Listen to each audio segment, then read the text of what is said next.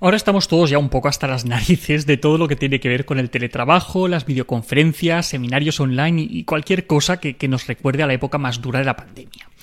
Pero a pesar de eso, ha habido recursos que, han sido de mucha utilidad para evitar que el mundo se parara todavía más de lo que hizo. Muchas personas se lanzaron entonces, incluso a día de hoy, a hacer terapia online, pero ¿es realmente eficaz la terapia online? ¿Sirve para todo el mundo? ¿En qué casos no es útil la terapia online? ¿Cuáles son sus ventajas y cuáles son sus limitaciones? Pues bien, a todo eso respondemos ya mismo.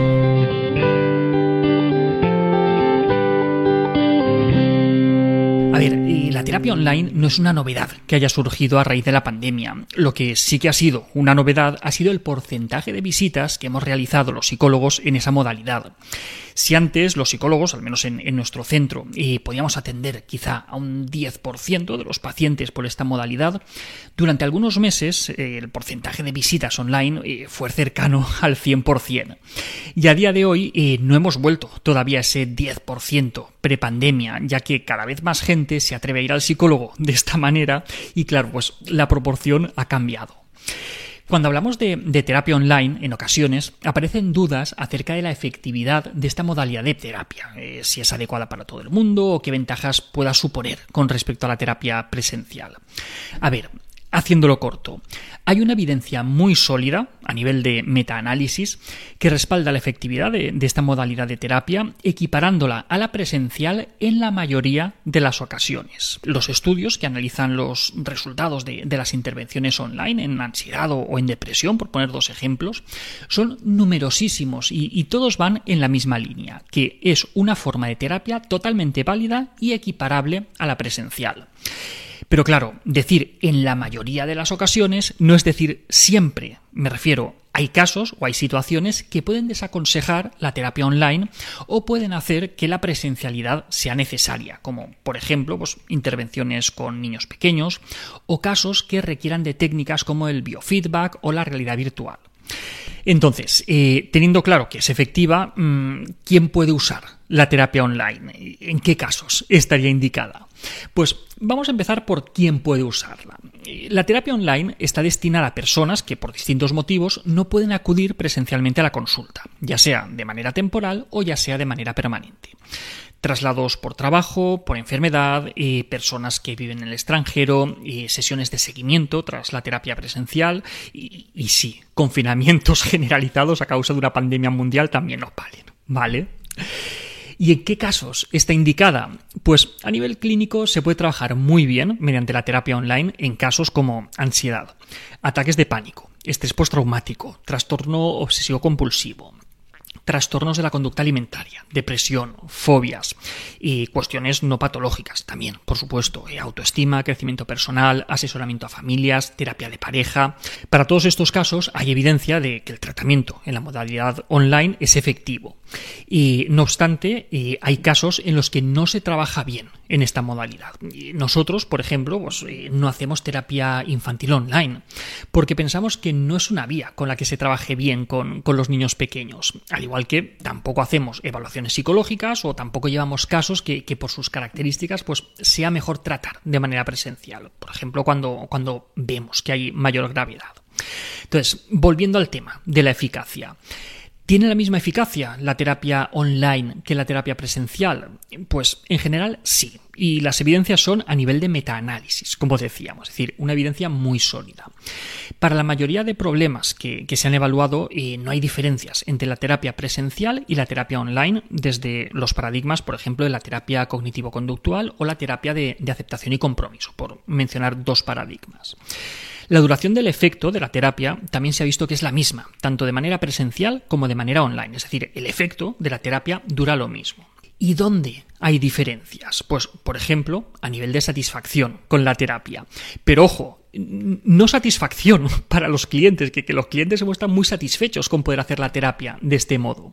En diferentes estudios se ha visto, por ejemplo, que, los terapeutas indican que esta modalidad, pues mediante esta modalidad les cuesta más construir una alianza terapéutica, algo que los clientes no suelen mencionar porque tampoco acaban de percibirlo al 100%. Además, eh, es comprensible que, que para el terapeuta todo esto sea más desgastante que para el paciente, porque no es lo mismo hacer una sesión por video videoconferencia, que, se hace sin problema, a tener que hacer cuatro, cinco o seis sesiones online, que al final pues acabas queriendo lanzar el ordenador por, por la ventana.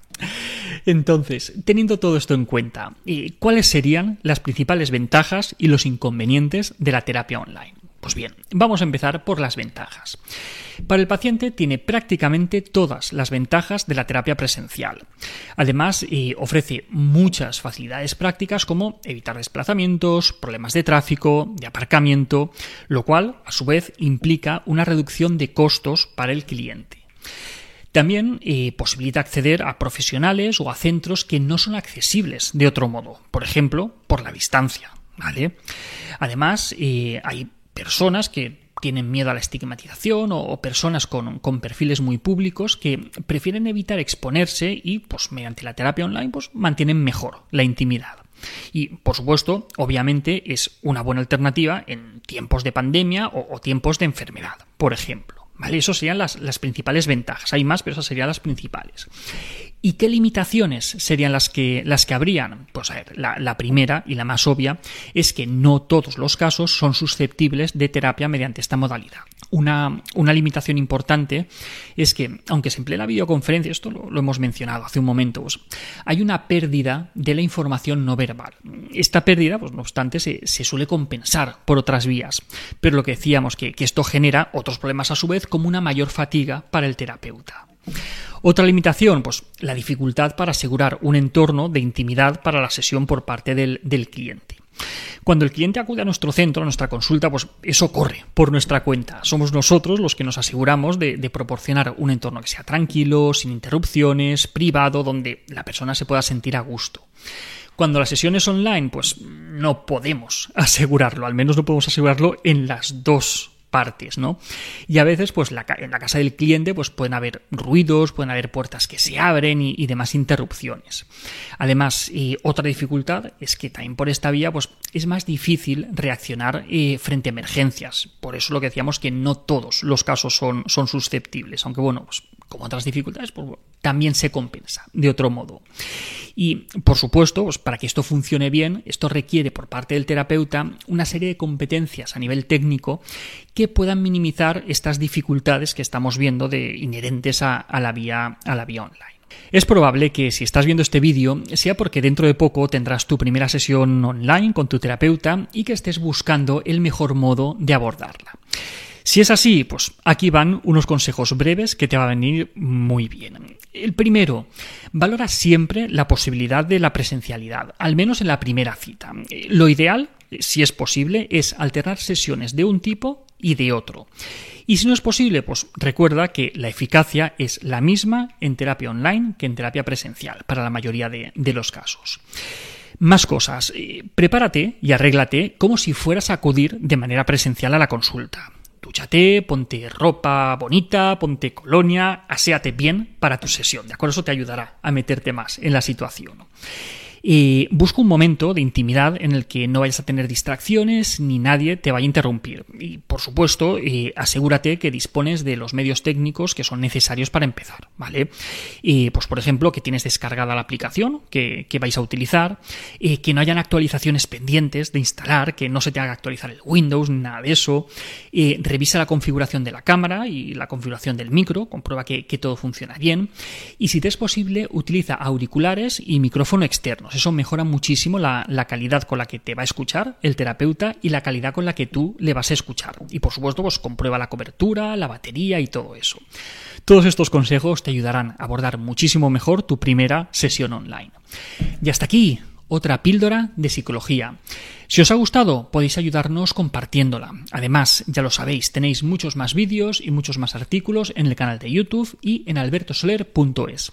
Y en todas las librerías, nuestros libros Hijos y Padres Felices y Niños sin etiquetas. Ah, y también tengo miedo, nuestro cuento. La semana que viene, más. Un saludo.